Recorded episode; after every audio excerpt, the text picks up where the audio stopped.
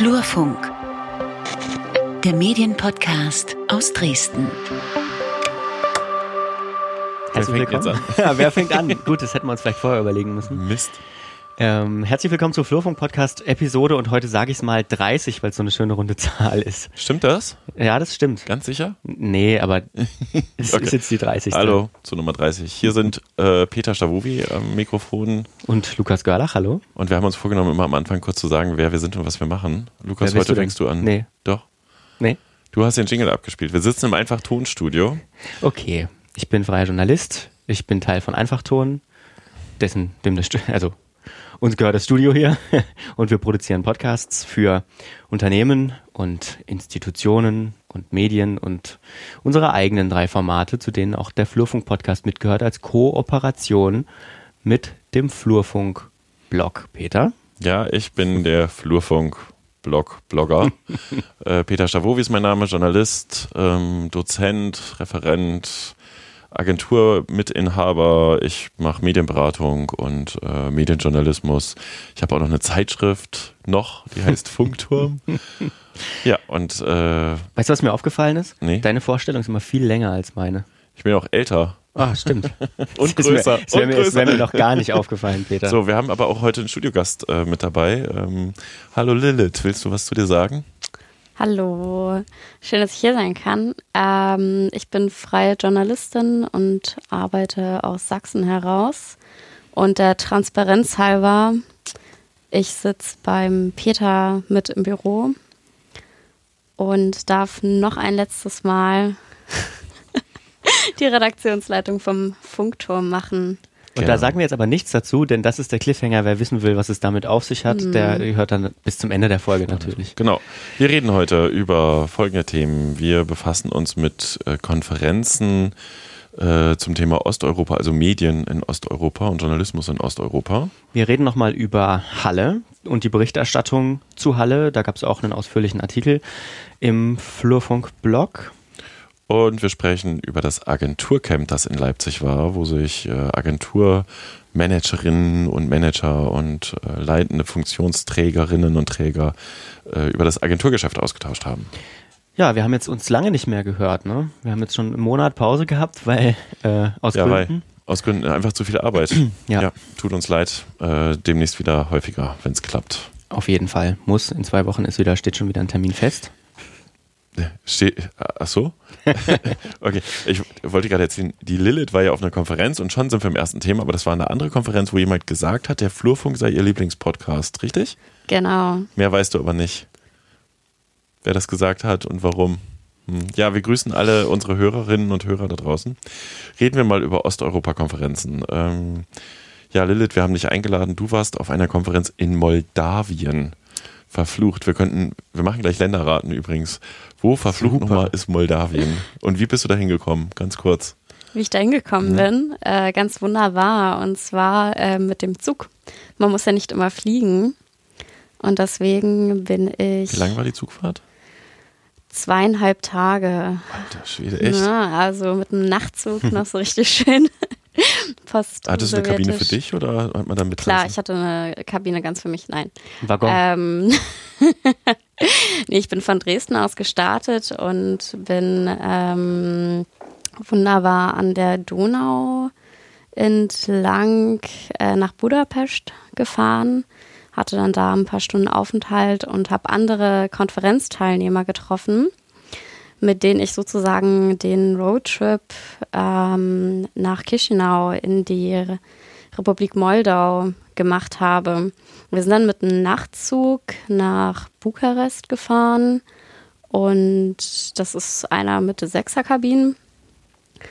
Und dann trifft man dann allerlei Leute. Das ist schon spannend, schon, schon, per se spannend. spannend. Mal ne? da nochmal Aufenthalt und dann geht es dann wieder weiter mit dem Nachtzug. Ist aber Wie hieß die Strecke. Konferenz und was war das?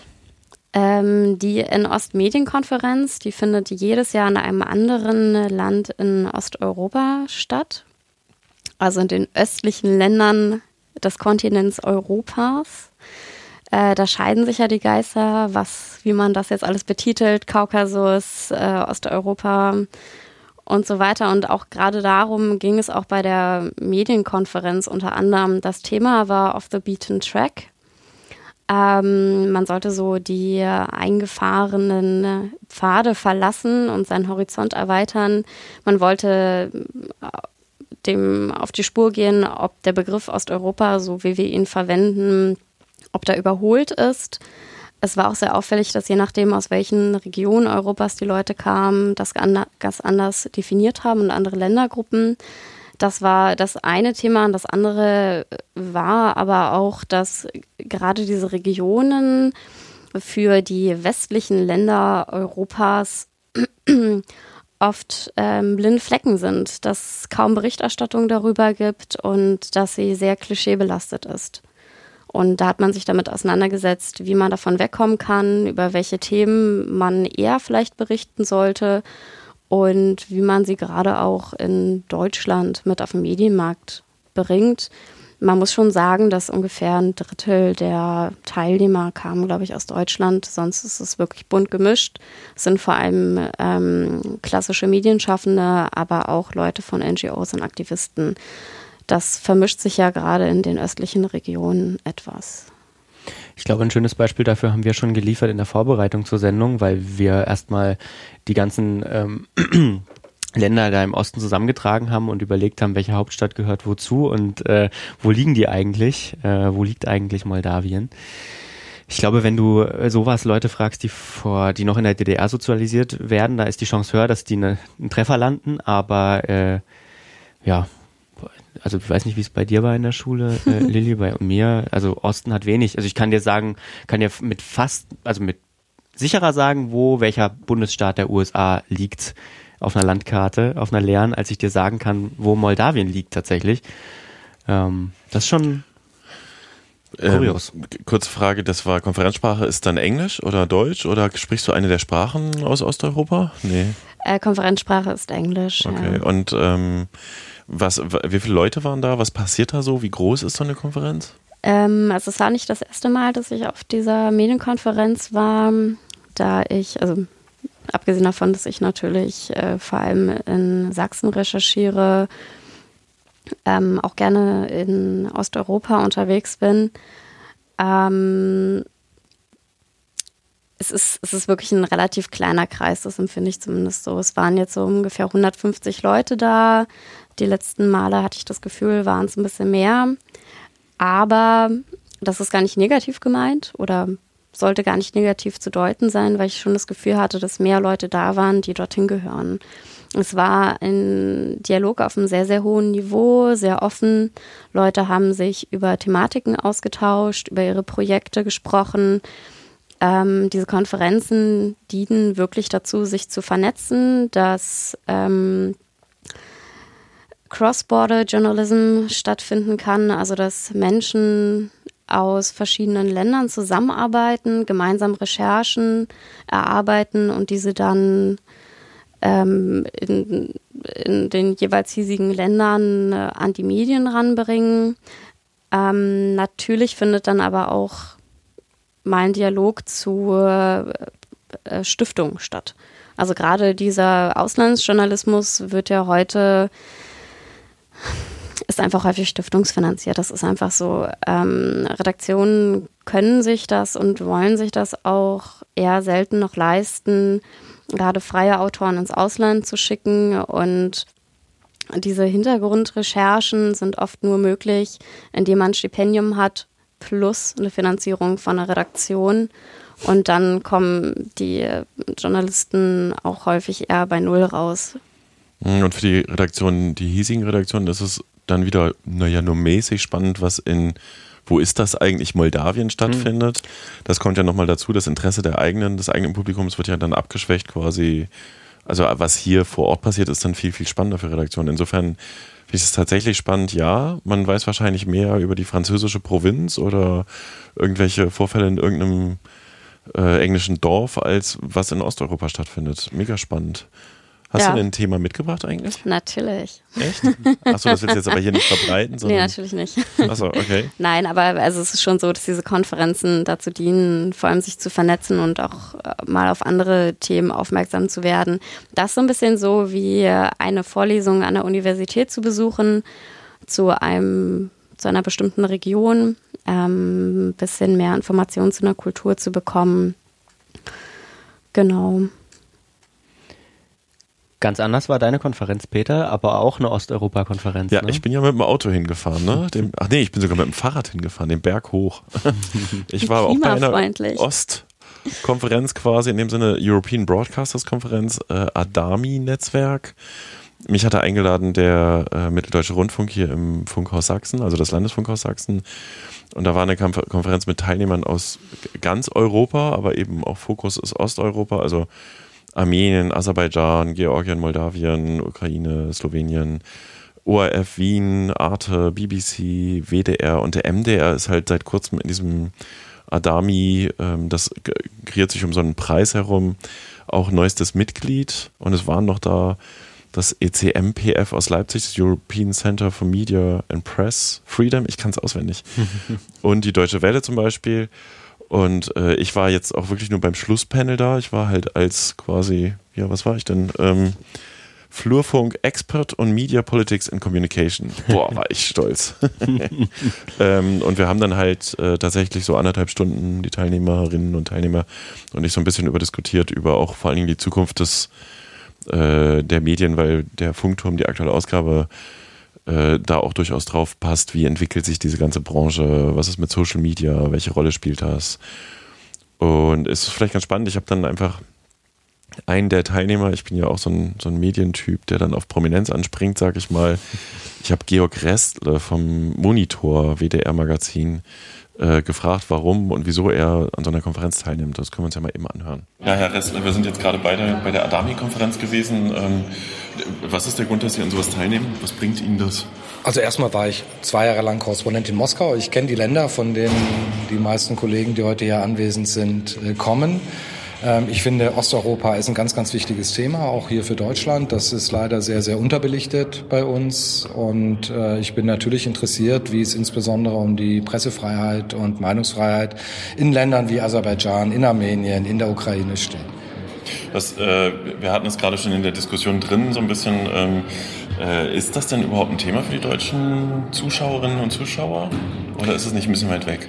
Es ist leider viel zu wenig ein Thema, obwohl sich die Zukunft Europas, davon bin ich überzeugt, entscheidend auch in Osteuropa entscheidet, weil es da nämlich um die Frage geht, ob all die Staaten, die späteren Demokratien sozusagen, tatsächlich in den Kreis der Staaten finden, die eine stabile Verfassung haben werden, in denen Grundrechte und Grundfreiheiten in der Gesellschaft auch verankert sind, oder ob uns Europa irgendwann wieder um die Ohren fliegt, weil es dann doch wieder einen Riss zwischen dem Westen und dem Osten gibt.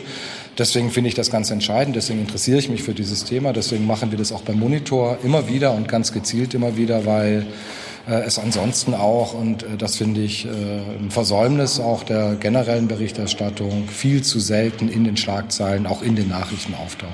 Hören Sie mal so, was nehmen Sie jetzt so mit vor allem als Highlights? Also sind das eher Hintergrundgespräche oder sind das, sind das äh, aus dem Programmpunkte?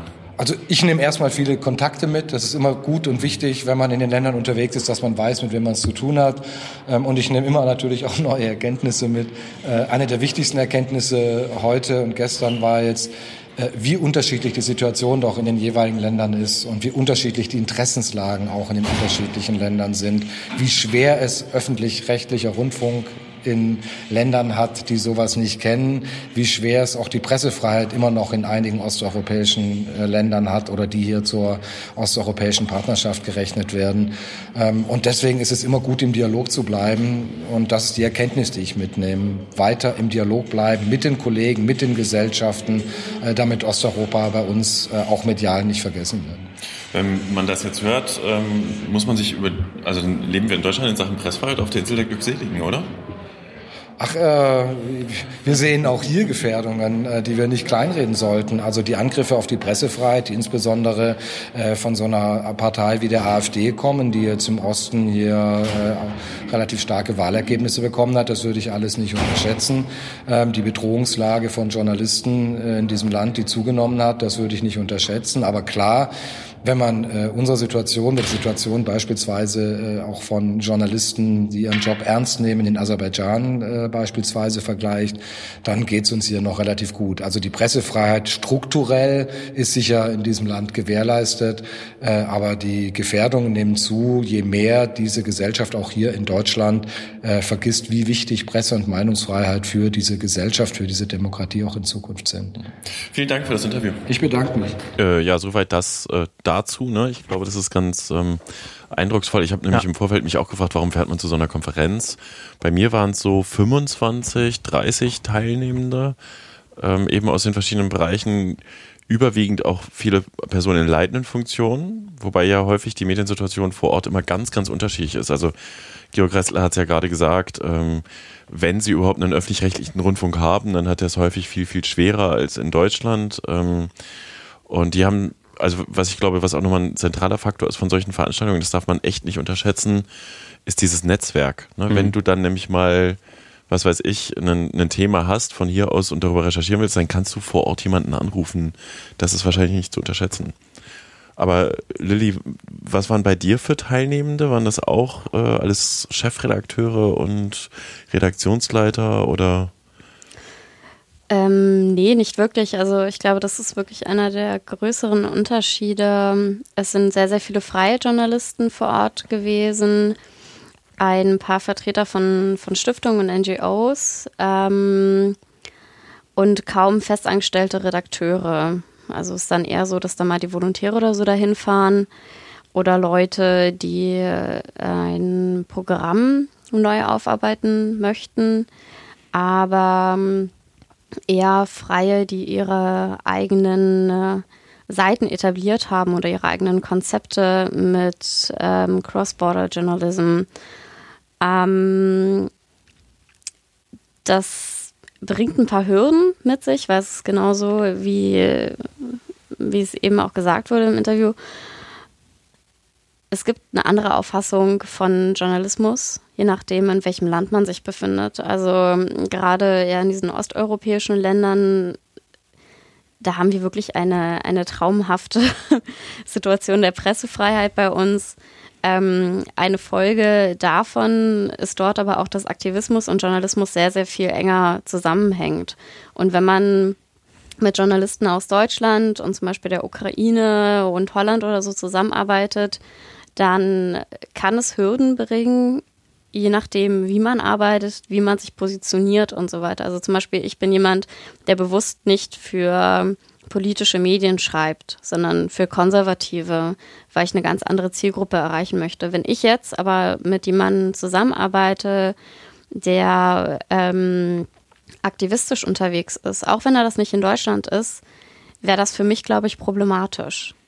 Das ist so der eine Punkt. Ähm, Ja, ja, wobei das ist ja mega spannend. Also ich meine, äh, es gibt ja nun, wir haben uns eben schon so angeguckt, als das Interview lief, äh, was Georg Ressler sagt. Wir leben in Deutschland tatsächlich ein bisschen auf der Insel der Glückseligen, auch wenn er das äh, kritisch sieht, weil es zunehmend Angriffe gibt. Aber Pressefreiheit wird in, in der Bundesrepublik sehr, sehr groß geschrieben. So, und wenn du nach Osteuropa fährst, da sind halt die, die Zwänge ganz anders oder es gibt auch in anderen, ne? Also ich meine, es gab neulich in Australien haben alle Medien irgendwie die Titelseite schwarz gedruckt, weil auch dort zunehmend die Übergriffe der Behörden anstrengender werden. Also ja, aber da kann man das gesagt. dann machen, ne? Also genau. Und das kann man in Länder, Osteuropa wahrscheinlich nur einmal machen, dann rückt irgendwie die Staatsanwaltschaft ein und schließt den Laden. Das war's dann mit dem Medium, genau. Im Zweifel Ja. sitzen dann die Redakteure auch im Knast. Aber dieses andere Verständnis von Journalismus, ich finde das mega spannend. Wir müssen es einfach nochmal, ne? Du Mhm. hast in Deutschland, ähm, hier in Sachsen ist halt der MDR Sachsen, also in Mitteldeutschland ist der MDR Sachsen für diese Osteuropa-Kontakte zuständig. Das ist schon ein paar Jahre so. Der Sandro Viroli, der Landesfunkhauschef, hat letztens noch, als ich beim Rundfunkrat äh, die Berichterstattung gemacht habe, auch berichtet, wie schwer das zum Beispiel mit Polen geworden ist, ne, dass die offiziellen Kontakte alle mehr oder weniger eingeschlafen sind. Ich muss auch sagen, aber als das anfing, habe ich gedacht, Herr Osteuropa, wen interessiert denn das? so, und tatsächlich ist, mein, warum sollen wir in Deutschland darüber Bericht erstattet bekommen, welche Skandale in Rumänien, Bulgarien, Moldawien passieren. Ähm, andererseits hat natürlich auch schön internationale Berichterstattung immer auch einen Einfluss auf die Politik im Land.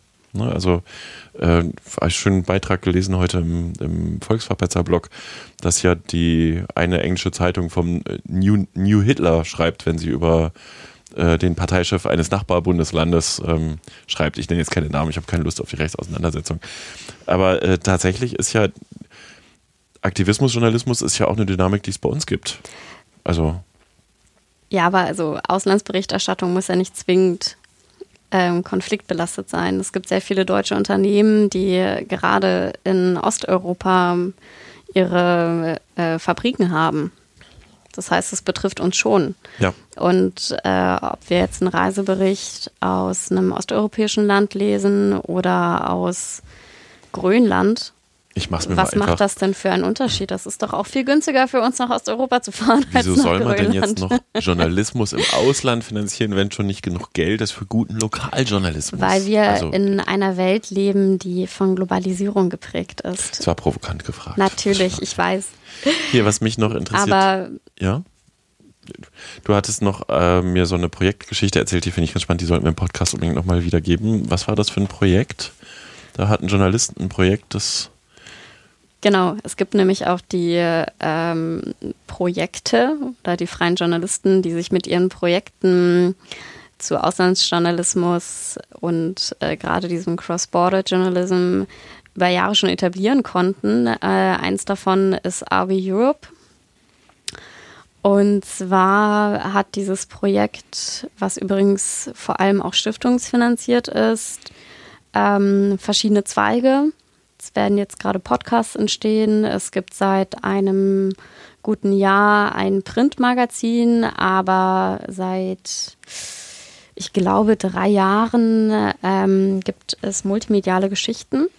Ähm, man fährt in ein Land äh, in Europa. Das kann Spanien sein, das kann Georgien sein. Ähm, es ist gibt ja genügend Länder. Also es hat jetzt keinen, keinen speziellen Ostbezug. In einem Team von internationalen Medienschaffenden. Medienschaffenden in dem Sinne, dass es wirklich ein bunter Mix ist. Da kann dann ein Komponist mit dabei sein, es kann ein Dokumentarfilmer dabei sein, es sind Schreiber mit dabei, Fotografen und gemeinsam arbeitet man dann ein Thema auf und präsentiert das in einem Scrollytelling-Format und kann das dann zum einen auf der, auf der Seite Edges of Europe sich anschauen. Das wird dann aber auch in der Regel an die äh, hiesigen Medien und an die Medien von den verschiedenen Medienschaffenden von den Heimatorten verkauft. Und so finanziert sich das immer weiter. Finde ich spannend.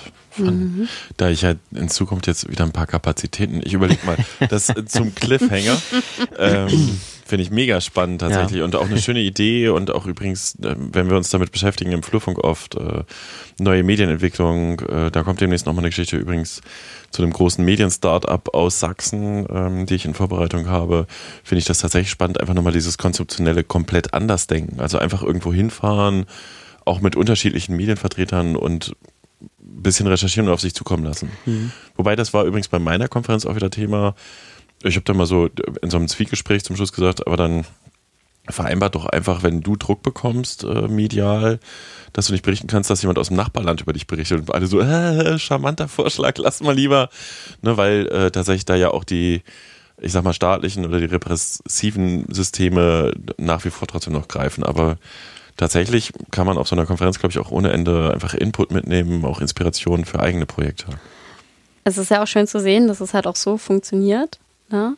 Dieses ist aber stiftungsfinanziert und eigentlich sollten ja die linearen Medienhäuser nicht davon ihrer Verantwortung, kann man denke ich schon sagen, zurücktreten, sondern das auch fördern. Und klar, es bringt zum einen den Vorteil, mit jemandem aus dem Ausland, mit einem Journalist von dort zusammenzuarbeiten oder sich zuarbeiten zu lassen, weil er natürlich die Expertise hat. Aber er hat die Expertise für sein Land und seine Thematiken dort. und er hat nicht die Expertise davon, ähm, was die deutsche Gesellschaft über dieses Land interessiert. Auf der anderen Seite gibt es auch genau in der umgekehrten Konstellation Kritik. Also äh, eben die ARD zum Beispiel hat ja ein relativ äh, großes äh, Netz von Korrespondentinnen und Korrespondenten. Hört auf zu lachen. Das liegt daran, dass wir jetzt beide gerade hier Fotos noch ja. machen für unsere Twitter-Kanäle. Ja. das ist ein traumhaftes Bild. Ja. Die, ähm, ähm, die ARD hat ja ein Korrespondentinnen-Netzwerk, das relativ groß und, und weit verzweigt ist und äh, da ist es halt also letztens ein, ein kleines Buch, also ein also Buch, ein Heft eigentlich von Sibel Schick gelesen, ist freie Autorin und Journalistin und feministische Aktivistin, weil wir diese Vermischung hatten. Äh, das heißt, ich habe mal gerade geguckt, es heißt ähm, Deutschland schaffe ich ab und kostet nur zwei Euro übrigens, das ist eine große Empfehlung. Und da geht es halt auch so ein bisschen darum, naja, ähm, immer nur dieser deutsche Blick auf alles. Ne? Also wir legen unsere, wir legen unser Lineal äh, an, an, an, an andere Menschen, andere Kulturen an und äh, machen, also schauen da mit unserer Brille nur drauf. Und sie macht es, sie dreht es um und macht in ihrem Deutschland schaffe ich ab ein Kartoffelgericht genau dasselbe mit Deutschland und äh, analysiert so ein bisschen aus, der, äh, aus einer externen Korrespondentenperspektive, würde ich mal sagen, über Deutschland. Also diese Kritik, also wie, wie macht man es richtig, ne? ist, glaube ich, die Frage. Da gibt es auch ein ganz tolles anderes Projekt. und zwar Investigate Europe. Ähm, das ist ähm, auch ein Zusammenschluss von Journalisten, internationalen. Mhm. Und die recherchieren über mehrere Wochen zu einem Thema, wie zum Beispiel, weiß ich nicht, Korruption und arbeiten dann mit Investigativjournalisten aus verschiedenen Ländern zusammen. Und in jedem Land sitzt äh, eine Frau oder ein Mann oder also auf jeden Fall Medienschaffender der dort dieses Thema recherchiert. Dann haben sie einmal in der Woche eine Konferenz. Jeder präsentiert sich gegenseitig die Ergebnisse und ähm, stellen sich also diese Rechercheergebnisse zur Verfügung und gemeinsam entsteht dann eine große Geschichte, die natürlich an den jeweiligen Ort angepasst ist mit einem Schwerpunkt.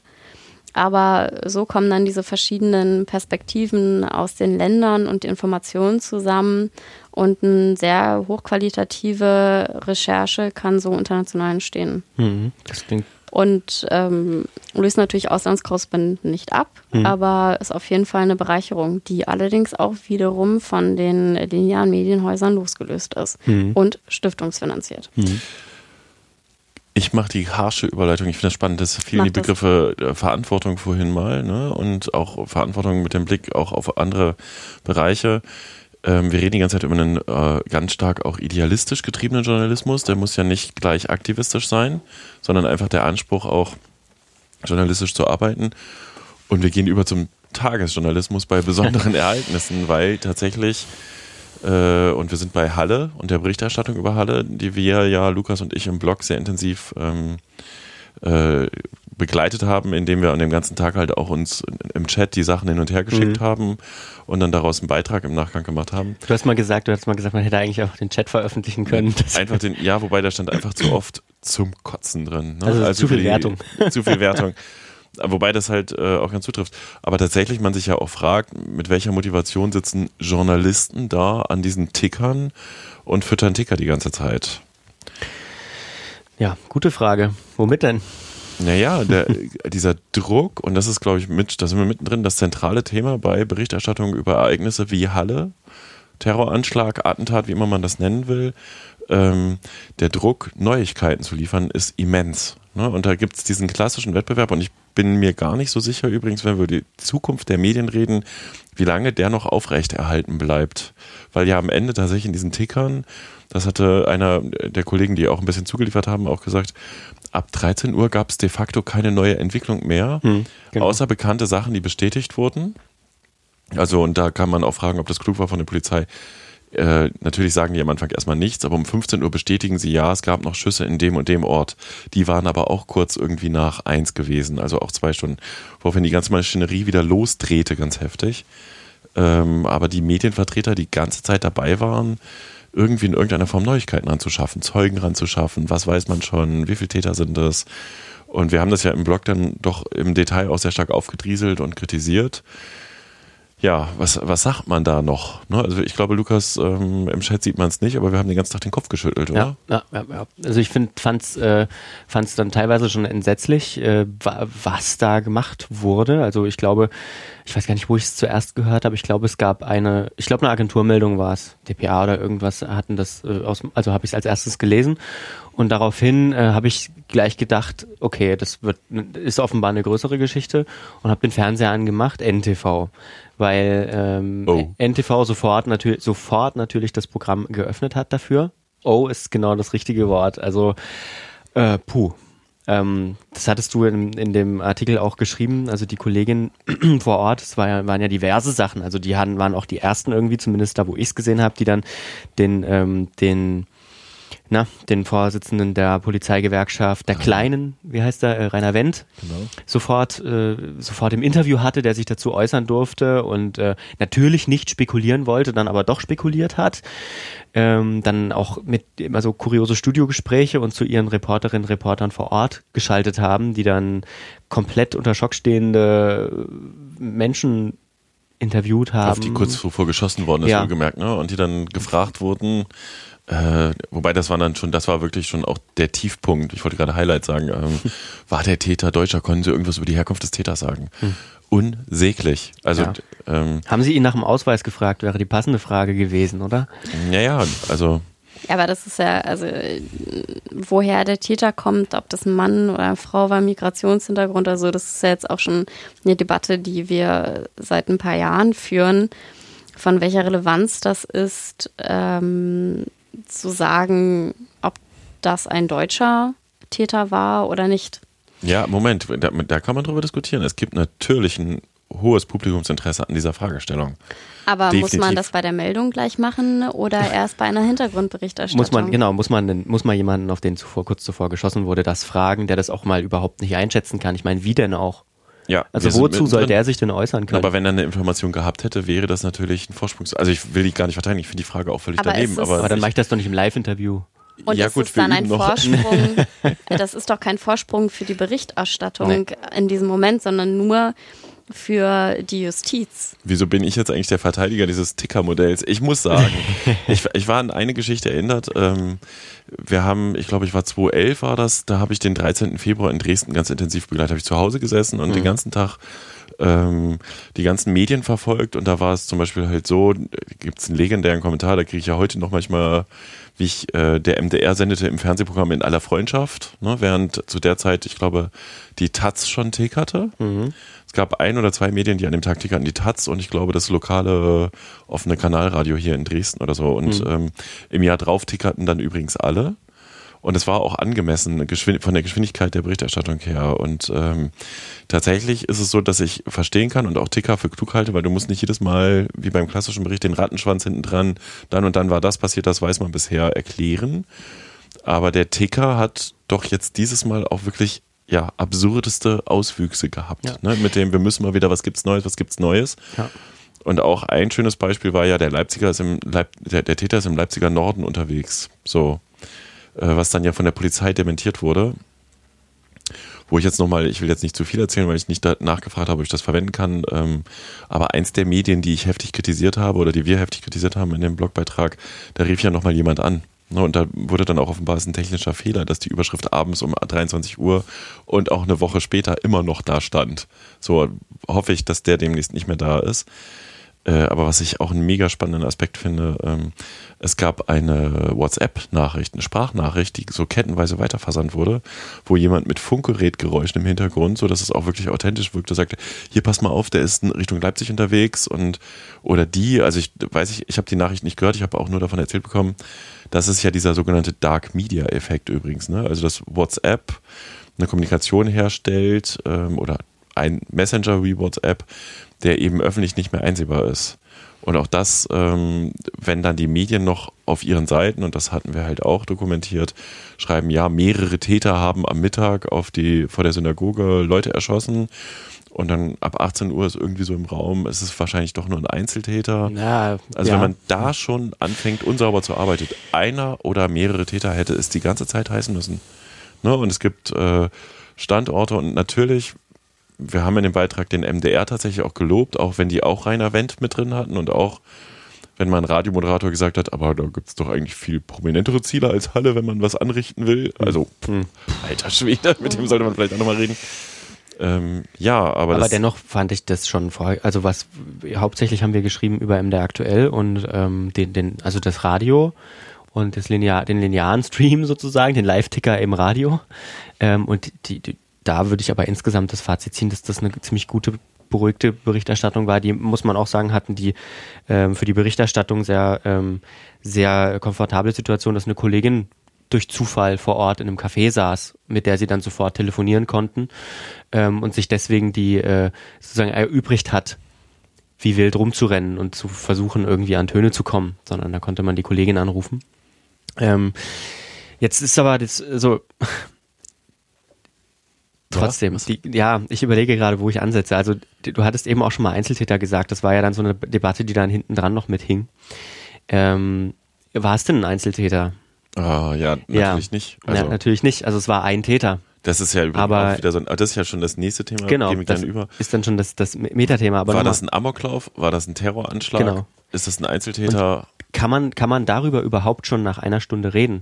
Also ich würde einfach mal die Behauptung aufstellen, dass der einzige Live-Ticker, der adäquat war, der der Polizei Halle war ähm, zu dieser Zeit, ähm, den man gebraucht hat und äh, dass die Nachricht, die bis 18 Uhr, bis man mehr wusste, die einzige Nachricht, die von Relevanz war, die war, dass die Leute in diesem Umfeld, in dem es die Polizei definiert hat, ihr Haus nicht verlassen sollen. Das ist aber eine das harsche. Waren das, ja, das waren aber aus- das waren die einzigen relevanten Meldungen. Die Polizei als einziger relevanter Medienabsender? Bist in du diesem, sicher? In, nur in diesem Fall jetzt. Ich, ich, also jetzt nur rückblickend auf diesen Fall. Das kann man nicht für alle immer ähm, ähm, ähm, pro, äh, prototypisch sozusagen anlegen, aber in diesem Fall, wenn man sich die alle anguckt, Ja, Ja, aber- also, ja, Ja. bitte?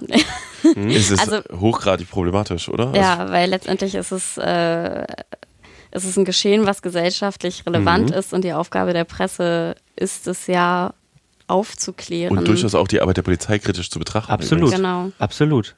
Aber in diesem einen Fall, rückblickend, wenn man sich das alles anschaut, sind, also äh, hat Ja. ein Medium tatsächlich diese Aufgabe erfüllt. Der Polizeiticker. Also ein Kanal. Ja, Ja, du? also, Ja, also- das, ich hatte ja. ja. eingeleitet mit ab 13 Uhr gab es, es gab Tote und dann gab es keine wirklichen neuen Genau, Entwicklungen, die richtig. zu berichten waren. Wobei man übrigens sagen muss, äh, die Anwohner zum Beispiel, und deswegen hatten wir den MDR auch gelobt, du wird immer wieder wiederholt, bleiben sie erstmal drin, ähm, wir wissen nicht, ob ein oder mehrere Täter, wo die sind, man weiß nichts über die Ziele. Und natürlich brandet sofort so eine gesellschaftliche Diskussion hoch. Also die Leute haben auch einen Erkenntniswunsch, ne? Die, die Also- Medienkundschaft will bedient werden. So. Ich bezweifle auch sehr stark, dass wir oder auch du äh, letztendlich darüber so reden würdest, wenn es keine Berichterstattung gegeben hätte. Nein. Man müsste vielleicht darüber nachdenken. Natürlich, man müsste vielleicht mal darüber nachdenken, dass gerade bei solchen Fällen einfach Medien viel stärker eine Rücksprache mit dem äh, Presse- und Social-Media-Team von der Polizei hält. Versteht mich nicht falsch. Es geht mir jetzt nicht darum zu sagen, äh, dass, dass es falsch war, die, äh, äh, dass die Berichterstattung an sich falsch ist. Also es geht mir jetzt nicht darum zu sagen, wir sollten in Zukunft einfach erstmal nur noch äh, Warten. nur noch warten. Äh, darum geht's nicht. Aber in der Form, in der es gelaufen ist, waren die einzigen, aus meiner Sicht die einzigen relevanten Meldungen äh, kamen oder kamen aus der Polizeiticker. Alles andere war ein wilder Wust an Spekulation, Emotionen und weiß ich nicht. Aber dann sind es ja keine relevanten, sondern korrekten oder nützlichen. Ich will noch mal einen Aspekt übrigens reingeben an der Stelle, weil ich halt ich, ne, im Nachgang auch noch telefoniert habe und ich finde es mal toll, wenn sich jemand bei mir meldet, den wir so kritisiert haben. Ähm, der hat da erstmal transparent gemacht, welcher Wust an Informationen auf die Medienvertreter einsch einprasste. Und es ist jetzt ja übrigens auch nicht immer so, dass die Polizei alles weiß, sondern im Zweifel über sowas auch nochmal ein wichtiger Richtig. Hinweis kommen kann. Ja, lass mich ausreden. Ja. Hm. Und er hat erzählt, was die einfach an Falschinformationen auch aussortiert haben. Das muss man vielleicht auch einfach nochmal sagen, um das transparent zu machen, in welchem Druck Medienvertreter in der Situation entscheiden müssen, das machen wir, das machen wir nicht. Und irgendjemand schrieb uns ja auch in die Kommentare drunter, ihr habt es ja gemütlich da von zu Hause aus jetzt mal äh, diesen Sturm, äh, der da passiert ist, zu kommentieren. Das hilft aber gar nicht, die klassischen Medien zu, zu äh, kritisieren, weil ja, ne, jetzt, also auch schon wieder das Szenario, war es ein Einzeltäter, ist es ein Attentat aus einer politischen Stimmung heraus mit einer, mit, mit Strukturen dahinter äh, auch nochmal hochkocht. Aber ich will, will es nur nochmal sagen, also äh, ich glaube, es muss Berichterstattung geben. Es ist zäh und mühsam, aber so wie der MDR weitestgehend immer wieder zu wiederholen. Es gibt noch keine neuen gesicherten aktuellen Erkenntnisse. Wir bemühen uns nicht, um Spekulationen weiter zu verbreiten. Nach laufenden Erkenntnissen ist es so und so und so und ähm, später mehr. Und die Polizei berichtet dies und das und trotzdem auch Reporter im, also die gibt es ja trotzdem draußen. Manchmal kommen auch Zuschauerhinweise, dass Fakten zu checken, wenn man kann ja, und dann zu entscheiden. Also und ein bisschen Berichterstattung muss es geben. Aber da sind um wir. Da vielleicht noch einen Punkt hinzuzufügen, äh, was auch noch hinzukommt, ist, dass es zum Teil echt schwierig ist, mit den ähm, Social Media Team oder ähm, mit der Pressestelle der Polizei in solchen Situationen, also ob es jetzt das ist oder das ist sicherlich nochmal eine andere Situation als bei äh, Versammlungen oder Demonstrationen und dort einfach eine adäquate Antwort zu bekommen, mit der man arbeiten kann und die Nachfrage zu stillen und nicht erst ähm, konkrete Antworten oder einen Stand nach dem Einsatz. Das kommt nochmal dazu. Und das darf man auch nicht vergessen. Also das ist logisch, dass es so ist. Das ist sicherlich auch gut. Aber das ist halt auch eine Situation, mit der die Medienvertreter umgehen müssen. Ich glaube, ich habe das falsch rübergebracht, was ich gemeint habe. Also es geht mir nicht darum äh, zu sagen, wir sollten erstmal abwarten und nicht mehr berichten oder, oder nicht mehr recherchieren. Also vieles von dem, über das ihr gerade ge, ähm, ge gesprochen habt, davon kriegen die NutzerInnen oder HörerInnen überhaupt nichts mit, was hinter den Kulissen läuft. Also dieses hinter den Kulissen, das muss natürlich weiterlaufen. Und natürlich, wenn einem zum Beispiel dann ein Fehler bei der Polizei auffällt oder wenn die Polizei Fehler macht, dann ist es die Aufgabe auch der Medien, aus meiner Sicht zu sagen, hey hier, ihr Lieben, äh, problematisch gewesen. Aber ähm, was ich meine, ist, dass man ähm, vielleicht ein Stück zurücktreten muss. Und genau das, was du auch, Peter, eben gesagt hast, was MDR aktuell im Großteil der Sendefläche gut gemacht hat, ähm, zu sagen, das und das sind gerade die Hinweise für die Bevölkerung, das und das ähm, ist der Stand, den wir gesichert wissen. Und das und das ist vielleicht noch, weiß ich nicht, ist unsere Reporterin, die zufällig vor Ort ist. Aber dieses, dieses, dieses äh, aufgescheuchte äh, Hin- und Herrennen und mit und sich möglichst schnell irgendwelche betroffenen O-Töne zu holen und weiß ich nicht, dieses, also nee, das schadet Echt? der Branche übrigens auch mehr. Ich finde das auch total spannend. Ich, auch da wieder, ich glaube 2008 oder 2009 gab es mal eine Geiselnahme in Leipzig im H&M und dann setzte der Lokalfernsehvertreter die Kamera auf die Schulter und streamte acht Stunden am Stück live. Ne, mit zwischendurch, oh, ich muss mal die Schulter wechseln und so, wo ich einen garnischen Kommentar damals geschrieben habe, ob es noch hackt, weil ah, der Täter, Täter, potenziell hat der Täter drin einen Zugriff auf diese Bilder, damals noch nicht so präsent wie heute mit den Smartphones. Mhm. Potenziell kommt er gleich rausgestürzt und er schießt drei Geiseln vor den Augen aller und der Typ streamt das live ins Netz. Was ist denn da los? Und das ist so. auch wieder passiert. Also die, genau das, es gab Bilder, es gab dann Fotos, die die Polizei beim Polizistinnen und Polizisten beim Einsatz zeigten. Das geht nicht, während der läuft, wenn der Täter noch rumläuft. Das ist so frustrierend. Und da koppelt es fast zum nächsten Funkturm, äh, äh, wo wir auch ein Stück haben über Medienjournalismus. Und wir reden ja jetzt auch drüber, übrigens auch um diese Transparenz nochmal herzustellen, welcher Druck im Kessel ist, mhm. was die Mechanismen sind, weil wir ja die Hoffnung haben, dass Medien mehr und mehr auch in, an dieser Entwicklung teilhaben und eben die Kollegen wie beim MDR sagen, okay, hier mal, jetzt mal nochmal ganz kurz von außen drauf geblickt, was tun wir hier gerade? Mhm. Aber de facto muss man sagen, und deswegen fiel, glaube ich, in unserem Chat auch häufiger das Wort zum Kotzen, haben die denn verflucht alle nichts gelernt die letzten Jahre aus den ganzen Vorfällen, die wir hatten? Lilith, ja. also, also ich glaube, vielleicht ist es, also ich bin ja noch eine recht junge Journalistin. Na so. toll. Aber äh, diese Situation, dass wir in Deutschland diese Form von Anschlägen oder Ausnahmesituationen haben und uns schnell in der Berichterstattung damit auseinandersetzen müssen, ist ja noch, ich weiß nicht, ob man das so sagen kann, relativ neu und ähm, nee, glaub, wenn man, nee. es ist, es ist geklärt, wenn, äh, wenn es einen Verkehrsunfall gibt oder so, wenn sich, äh, wenn ein Kind bei öffentlichen, durch ein öffentliches Verkehrsmittel ums Leben kommt, da zeigt man keine Bilder. Ne? Diese also ganzen moralischen Debatten haben wir geführt, aber ich habe das Gefühl, dass wir kaum so eine Grundsätze haben, wie wir mit diesen Ausnahmesituationen in Deutschland und in den deutschen Medien umgehen. Wie wird der Name genannt? Wird ein Name genannt? Wird ja auch gerade hin. Hm? Die Herkunft, welche Bilder? Ähm, spricht man sich vielleicht mal einen Medienpool ab? mit welchen Informationen man an die Öffentlichkeit tritt oder nicht. Also ich meine, ich kenne das halt, ähm, wenn man das jetzt zum Beispiel mit der Gerichtsberichterstattung vergleicht, ne, das ist jetzt nicht so, dass man dann äh, da sitzen alle und jeder macht da seinen Brei, sondern man hält halt einen Dialog darüber, wie man jetzt den Angeklagten nennt Also aus und meiner wie man Sicht. welche Informationen darstellt. Und es ist nur, weil es verschiedene Medienhäuser sind, heißt es nicht, dass es über ähm, solche kritischen Themen wie Opfer oder äh, Straftäter keinen Dialog zwischen den Medienhäusern gibt. Warum ist es dann dort so schwer? Ist da der Druck so groß, dass man damit nicht umgehen kann? Oder Sehr gute Frage und, und wichtige Themen auch mit angesprochen. Erstens will ich nur eins sagen, ich glaube, ähm, wenn wir auch nicht so viele große Attentate in Deutschland hatten, ähm, funktioniert da eher die Verdrängung, weil es gab immer wieder im Laufe der Jahre, Jahrzehnte Großereignisse in Deutschland, wo die kollektive Verdrängung dann so funktioniert, aber auch das München-Attentat etc. Also ähm, gibt es immer wieder. Wir könnten ja mal eine Konferenz dazu veranstalten, war gerade der Gedankengang. Ähm, du hast aber auch angesprochen, auch das ein Thema äh, bei Christchurch ne, in äh, Neuseeland haben die dann alle den Täter nicht gezeigt und den Namen nicht genannt. Und was machen die bundesrepublikanischen Medien, auch durch die ganze Bank, auch Leute, die wir für qualitativ hochwertig halten? Das ist die Geschichte des Täters, ne, womit sie ihn ja in der eigenen Szene quasi zum Helden erst machen. Und das ist ein Riesenthema, wo man lange drüber gäbe es Terror, wenn es keine Medien gäbe. Ne, Also ein einzelnes Attentat, wir müssen uns überhaupt nicht ausmalen, was hier los wäre, immer noch, wenn die Tür nicht gehalten hätte. Ähm, aber natürlich haben Medien da eine gewaltige Verantwortung und müssen halt abwägen zwischen diesen Interessen. Ja, MDR, die Anwohner, wir müssen immer wieder wiederholen, seid vorsichtig, ne, bleibt mal zu Hause. Auf der einen Seite dann natürlich auch ein Aufklärungsinteresse, auch ein Kontrollinteresse übrigens zur Polizei hin.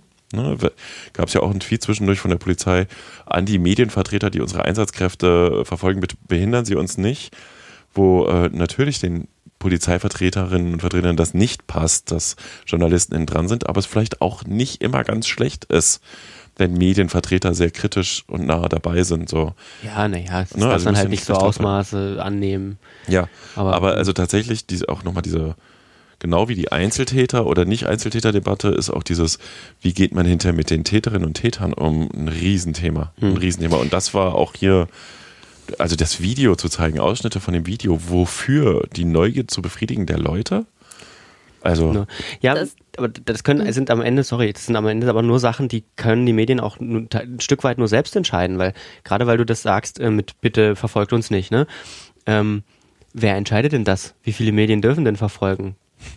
ja, schwierig. Also du kannst ja, Ja. jetzt niemandem sagen, ihr dürft verfolgen und ihr dürft nicht verfolgen. Und am Ende, Gladbeck-Geiselnahme ich wollte gerade sagen, am Ende ne? passiert Also- sowas wie in Gladbeck und äh, ja, da kann, da kann man dann nur an, eben immer wieder diskutieren. Äh, darüber machen wir das und dann müssen halt muss halt der Großteil der Redaktion sagen, nee, wir setzen uns jetzt erstmal hin und halten die Füße still und schicken nicht fünf Menschen in Autos hinterher.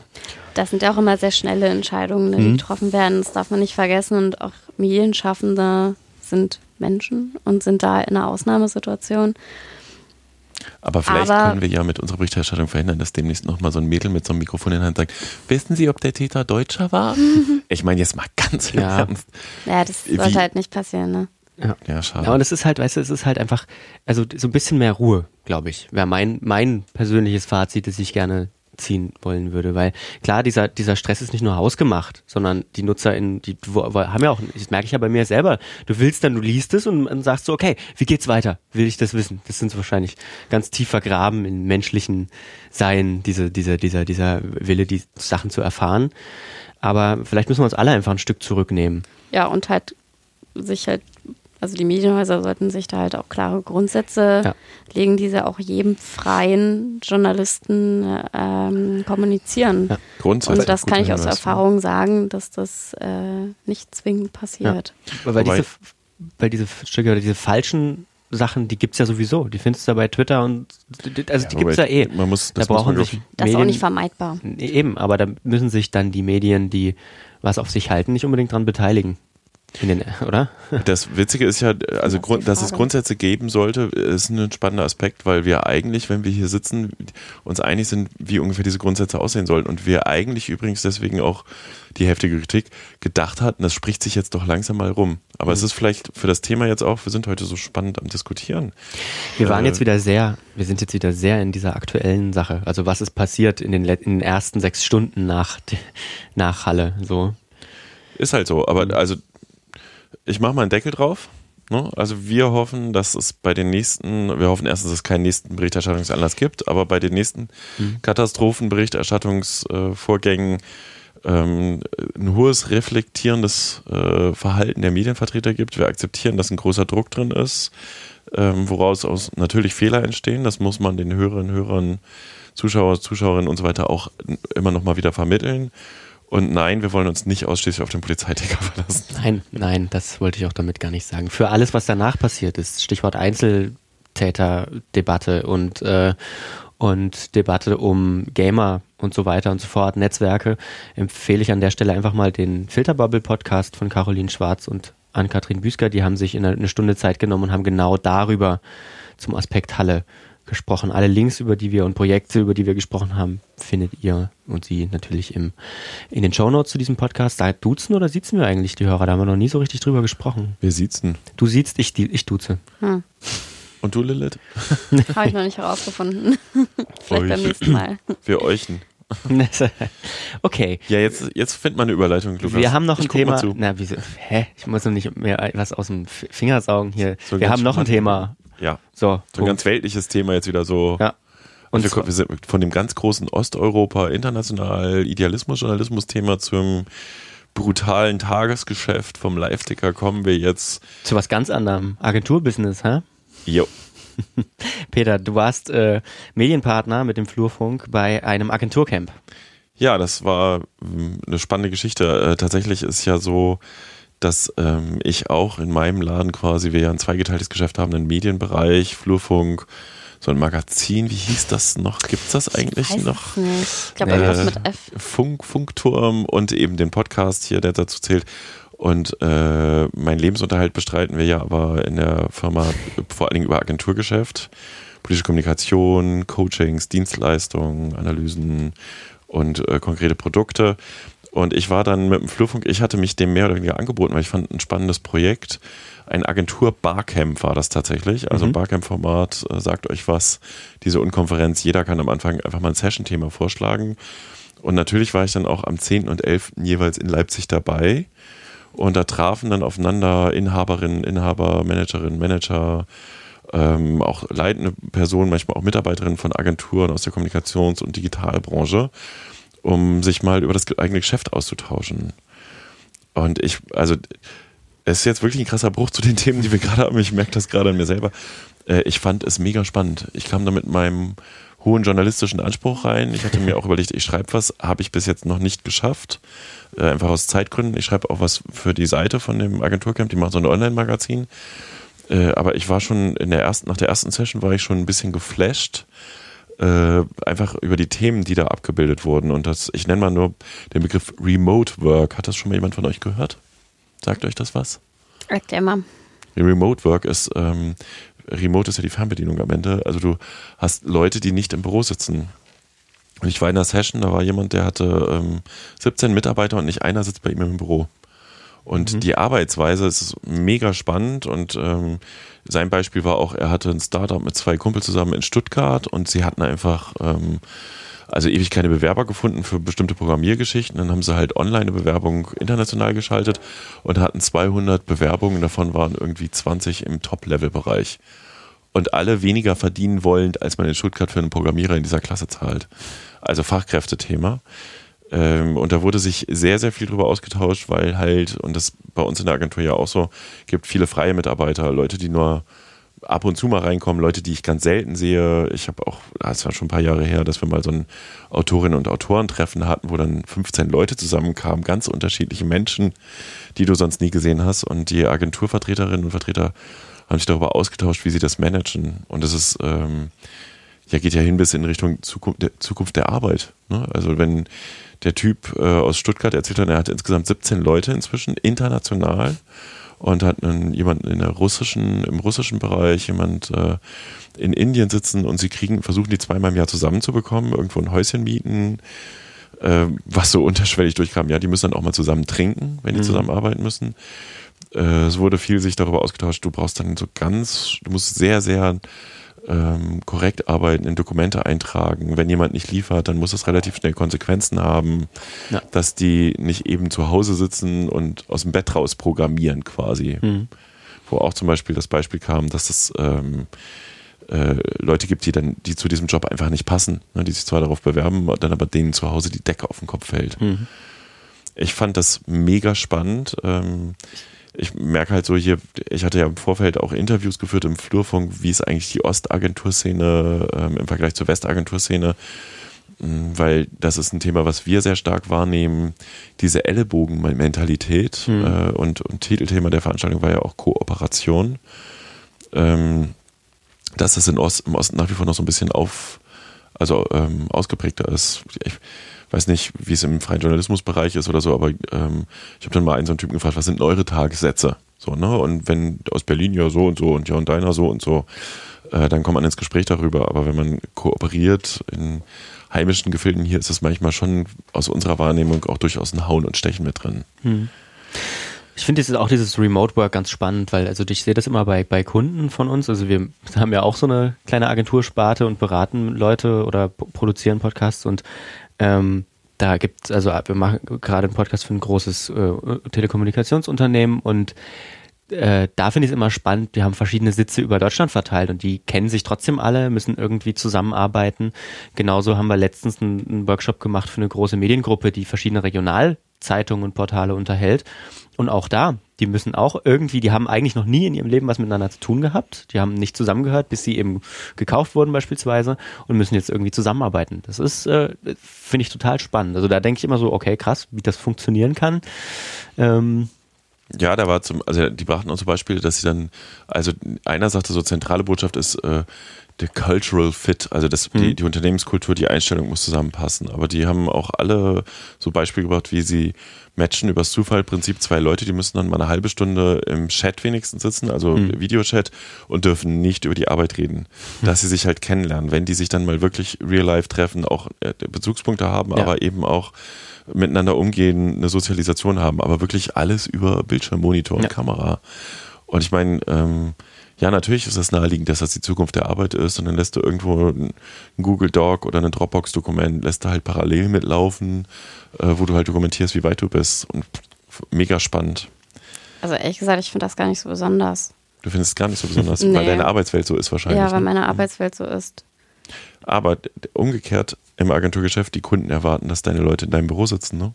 Also ka- das kam auch echt oft. äh, Und ich meine, wir haben ja vor allen Dingen Kunden aus der Landespolitik oder aus dem politischen Bereich.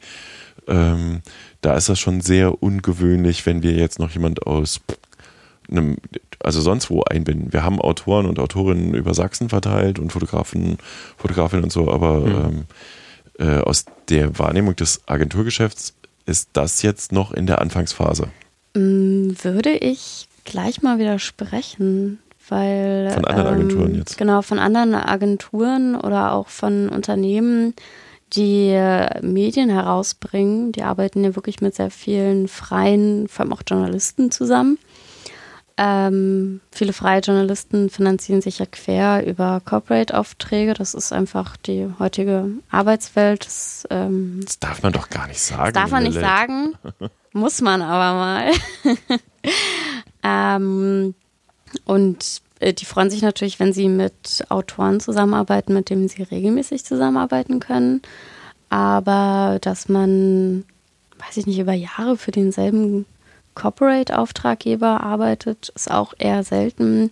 Eher, dass, ähm, dass da mal so zwei, drei Aufträge über ein Jahr verteilt sind und nach dem Jahr ist das dann auch meistens wieder vorbei. Das ist aber, das ist jetzt die schreibende Zunft, ne? wenn du in der ist Agentur nicht nur die Projektmanagement machst. Zunft, nee, das ist auch du die kannst. Fotografierende. Das sind halt, äh, klar, wenn, Ja, ja, wenn, nee, wenn die- die, die genau, wenn die kreativen Sachen, Agenturen ne? und die Unternehmen Medien hervorbringen, genau. Aber, Aber wenn es jetzt eine beratende Funktion managen, ja, ist genau. oder Projekt, dann ist das was anderes, ja. Ich finde spannend, da mal, also vielleicht hört uns ja jemand, freie Autorinnen oder Autoren, beziehungsweise auch Leute aus der, die vielleicht eine ganz andere Position dazu haben, ähm, aus einer Redakt die in einer Redakt Redaktion sitzen und sich das gar nicht vorstellen können. Also was sind denn da so die Erfahrungen? Das würde mich einfach mal interessieren. Vielleicht kann man da mal äh, ein Call to Action machen und die Leute fragen, oder wir machen das einfach mal, schreiben sie, oder schreibt, nee, ich wollte ja duzen, schreibt uns doch mal bitte einfach äh, in die Kommentare im Flurfunk ähm, Blog, auch der Link dazu findet sich auch in den Shownotes, ähm, wie da die Erfahrungen sind. Corporate äh, und Journalismus als Freie, geht das? Ist das ein No-Go? Wie, wie sehen da die Erfahrungen aus? Also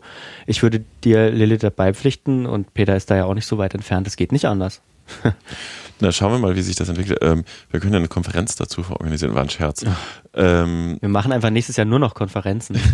Das zweite Thema, äh, was ich übrigens auch noch mitgebracht habe, was mir auch, was ich offen gestanden so auch nicht auf dem Schirm hatte, wahrscheinlich weil ich zu viel Journalismus mache und zu wenig Agenturgeschäft, ist dieses Thema agiles Arbeiten. Aber es ändert sich ja jetzt bald wieder. Ähm, das Thema agiles Arbeiten, also das heißt, ähm, fand ich auch spannend, war auch ein super spannender Vortrag von jemand dabei. Äh, wenn du als Agentur ein Projekt bekommst, dann gibt es ganz oft vorher eine Ausschreibung. Ich, in dem politischen Bereich sowieso mindestens drei bis zu einer gewissen Finanzhöhe, danach äh, sogar europaweite Ausschreibung. Da musst du dann irgendwelche Voraussetzungen erfüllen, Zahlen zusammentragen, nachweisen, wie viele Mitarbeiter du hast, wie viele Projekte du schon gemacht hast um dann ein Lastenheft zu bekommen, um dann, und der sagte das so ganz lässig, das kennt ihr ja alle, hinten raus fängt es dann immer an schwierig zu werden, weil du einen ich formuliere das mal so zugespitzt, auch jemand auf der anderen Seite sitzen hast beim Kunden, der hat halt einfach die Macht und sagt, nee, also da müsste der Zeilenabstand meiner Meinung nach aber noch mal ein bisschen größer sein. Ähm, und alle so, ja, kennen wir. Und im agilen Arbeiten ist es halt äh, so, dieses Konzept sagt, du hast ähm, im Fokus wirklich nur die, die Fertigstellung des Werkes aus Nutzersicht, was ja eigentlich normal sein sollte, aber tatsächlich ganz oft bei ganz, ganz vielen Agenturprodukten eben nicht der Fall ist, weil so viele Faktoren aus den Strukturen des Auftraggebers mit da reinfließen. Du hast eine extrem hohe Toleranz bezüglich Qualität, Umfang, Zeit und Kosten. Und der brachte halt ein Beispiel, der klassische Pitch, also Gewinn des Auftrages ist, du gehst da rein, dann ähm, lieferst du schon mal so eine Vorpräsentation und dann wird quasi mit so einem Auswahlverfahren wie beim Bewerbungsverfahren, die Agentur nehmen wir. Und da geht er dann rein und sagt, pass auf, wir können das alles, wir haben das alles schon zigmal gemacht für alle, aber wir nehmen mal ein Teilmodul von euch, von dem, was ihr programmiert haben wollt und nächste Woche bringen wir das wieder mit und dann reden wir mal über unsere Preise und wir sagen dir, wir liefern dir das fertige Produkt und du musst es nur bezahlen und abnehmen, wenn es dir gefällt und sammelt aber die ganzen extra Kundenwünsche während, des Produk während der Produktion, die nennt er den sogenannten Ponyhof. Da hat er eine Webseite und auch einen, wirklich einen gedruckten Blog, wo so Ponys drauf sind. Da kann der Kunde dann mehr Zeilenabstand da und da und dies und das. Und im Laufe des Prozesses äh, sagt er dem dann einfach, pass auf, das machen wir alles, wenn die Seite fertig ist. Und sie agieren halt auch eben wie zum Beispiel die ganzen Startups. Du schiebst dann schon mal so einen Prototypen hoch. Weil, und Beispiel bei denen war die Otto Group, ne? Eine Seite über ein paar Wochen noch nicht online zu haben, bedeutet so und so viel Umsatzverlust, selbst wenn die Suchfunktion noch nicht funktioniert. Und schiebt das dann nach und zum Schluss sagt er, fallen auch viele von den Ponyhof-Wünschen dann wieder runter. Und dieses äh, Thema agiles Arbeiten, das, das ist ja ein Arbeitskonzept. äh, Ne? Ich habe mich jetzt nicht so intensiv schon damit beschäftigt, aber das wächst zunehmend rein. Ich habe dann noch mit einem äh, Menschen von der Agentur hier aus Dresden gesprochen, der, die machen sehr viel Programmierung. Und ich sagte, ey, das in der Politik, er sagte, ja, in der Politik seid ihr noch mal fünf Jahre hinterher. Ne? Im privatwirtschaftlichen Bereich fängt das mehr und mehr an, sich durchzusetzen, dass man sagt, okay, wir definieren nur Ziele, man definiert vielleicht auch ein Etat so ein bisschen und kriegt das Ding so schnell wie möglich online oder also fertig. Mega spannend, Agenturcamp. Wenn ich das richtig verstanden habe, ne, wie gesagt, ich bin Medienpartner, ich muss jetzt nur positiv berichten. Ich hätte aber auch wirklich auf nichts, was ich kritisieren würde, haben wir eine Chance, dass es äh, nächstes Jahr oder demnächst wiederkommt nach Leipzig.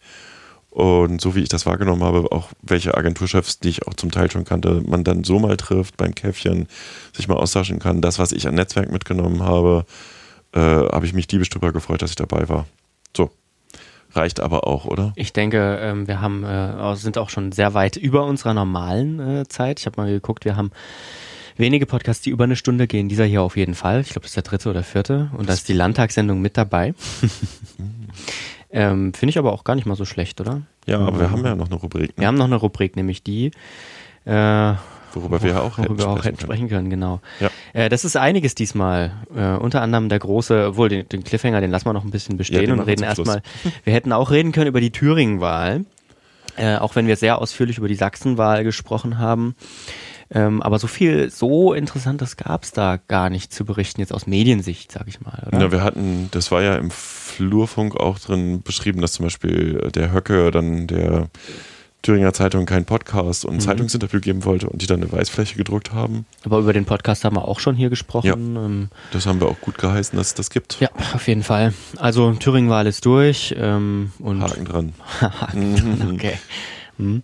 Ähm, ein Projekt. Es wird noch spannend. Ja, es so, wird noch wir, spannend. wir wollen jetzt nicht diskutieren. Ein Projekthinweis gab's noch, äh, und zwar Wir sind der Osten. Ähm, hast du auch vorgestellt im Flurfunk. Mhm. Ähm, da werden Menschen aus dem Osten vorgestellt, und zwar coole Projekte und Leute. Ich habe gesehen, auch ein paar Freundinnen von Freunde von mir waren dabei, wo ich mich sehr gefreut habe, dass sie Die dabei sind. Leiterin der Agentur Stabovi, Frumina Stabovi, ist auch dabei mit der FEMIT, Mhm. ne, mit der Frau Konferenz für Frauen in Medien und Politik. Ähm, spannendes Projekt. Also Ja. sieben oder acht Leute aus, ich glaube überwiegend Leipzig, haben sich halt zusammengesetzt und gesagt, können wir mal positive Botschaften aus Ostdeutschland senden. Mhm. Du hast äh, gefragt bei Twitter, ob du wieder berichten sollst von einer öffentlichen Sitzung des MDR Rundfunkrats. Beim wir auch, Mal. vielleicht reden wir nächstes Mal drüber. Tatsächlich, ich habe wirklich überlegt, ob ich zur nächsten öffentlichen MDR-Rundfunkratssitzung gehen soll und äh, ähm, die ist nämlich, glaube ich, jetzt 4. November oder was. Ich habe dann selber nachgeguckt, habe erst überlegt, ob die mich wohl einladen. Nein, ich habe keine Einladung gekriegt. War aber so klug, äh, der Rundfunkrat tagt ja mindestens vierteljährlich, aber offensichtlich auch öfter. Und habe dann einfach hingeschrieben und parallel bei Twitter gefragt und bei Instagram, äh, bei Instagram, bei Facebook. Ist ja alles das gleiche heute. Ähm, und ich habe lange nicht einen Tweet abgesetzt, der so viele Likes bekommen hat, irgendwie über 30 äh, Herzchen, ich soll das wohl machen. Und ich sagte, ich gehe gestern durch den Supermarkt und dann treffe ich eine ganz alte Bekannte und so, Peter, du musst da unbedingt hingehen. Das hat fünf Jahre gedauert, dass sie das öffentlich gemacht haben, du musst da wieder hingehen. ja, okay, ich habe mich jetzt angemeldet. ähm, äh, ich werde dort sein. Ich werde nicht wieder live tickern, weil das ist mordsanstrengend und ich glaube, das wäre auch komisch, wenn die wüssten, dass ich da sitze. Also das funktioniert vom Konzept dann nicht mehr. Ähm, und ich werde wieder berichten, wenn ich danach ein oder zwei Steady-Abos mehr hätte, würde ich mich wahnsinnig freuen, weil ich dann wenigstens über mittelfristig 100 Jahre die Spritkosten wieder reinbekomme. Nur mal so, aber ich habe ja auch noch ein Agenturgeschäft. Ähm, RSA hat ein Peter Maffei Radio gestartet. Geil, oder? Du magst Ich Peter Maffei, oder? Ich mag Peter Maffei sehr gerne. Ich finde das ein sehr intelligenter Typ tatsächlich. Ähm, wirklich. Also für- was, guckst mich denn, was guckst du mich denn so in an? meiner Schülerzeit, die ja ein bisschen länger her ist als deine, Ja. war es, äh, also gab es die Fraktion und die Fraktion, ob Maffei cool ist oder nicht. Ähm, ich finde den cool.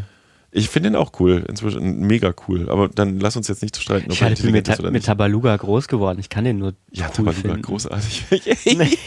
okay, nächste Thema. Ähm, haben wir, Aber ach, das ist, also, ja, das unsere ist aber... Soap wollen wir noch ganz kurz thematisieren, oder? Unsere Soap. Ach ja, stimmt. Der letzte Funkturm. Nee, mit, davor steht noch SLM. Habe ich jetzt verraten? Oh, ach ja, die, ach, hm, die Du hast SLM. versaut, den Ich Cliffhanger. versaut, Mist.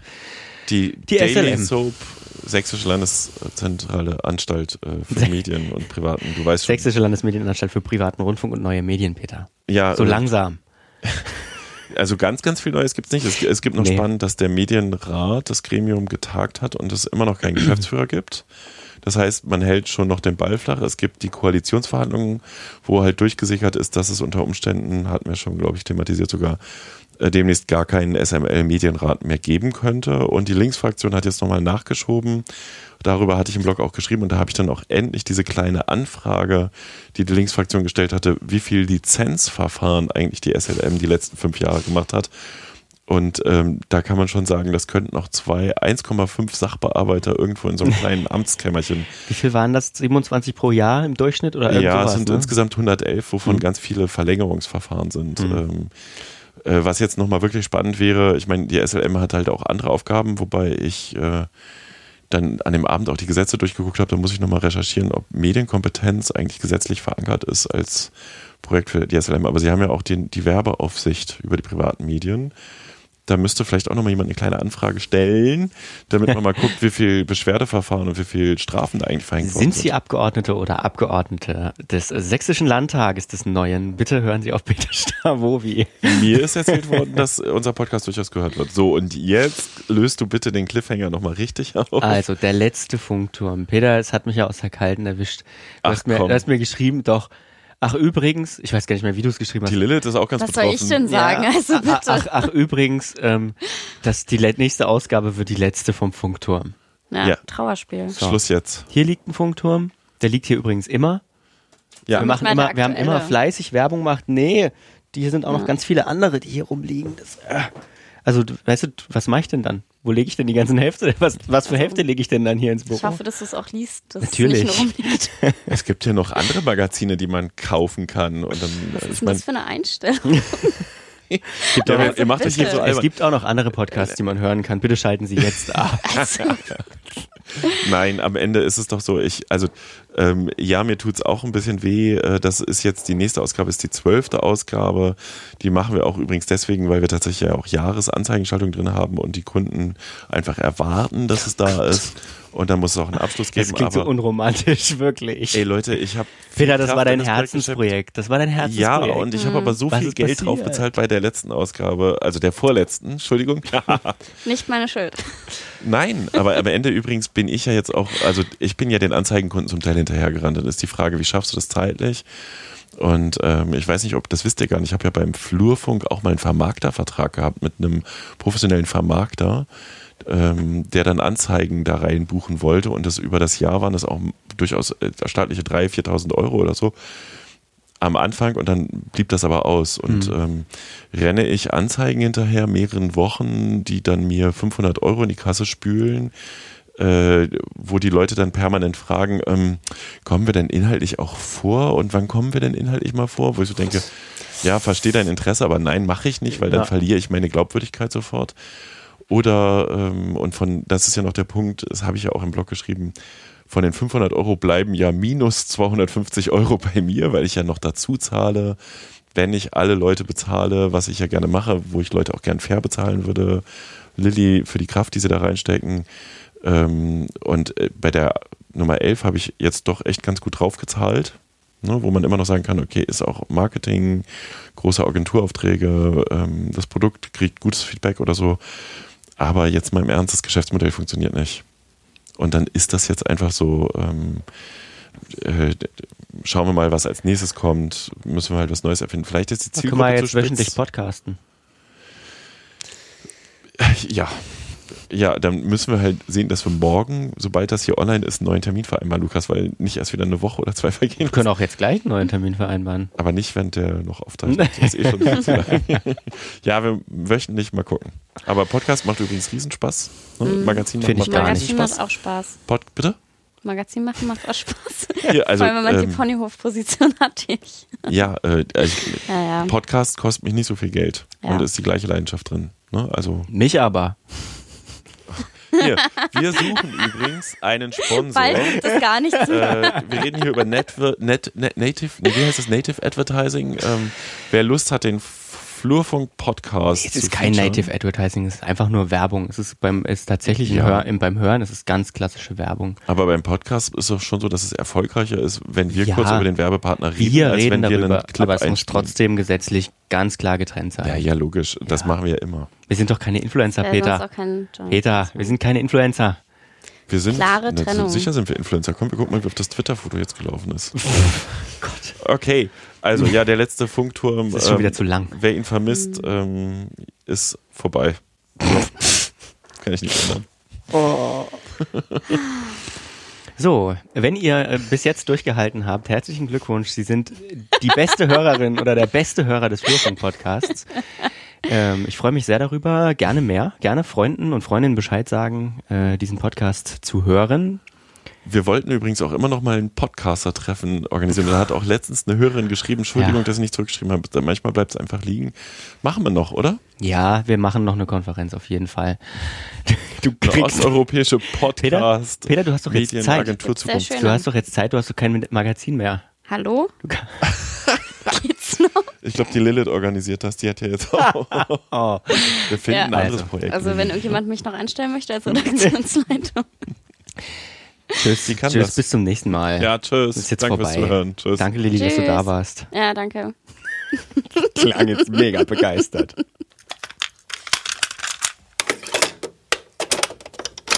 Eine Einfachtonproduktion 2019.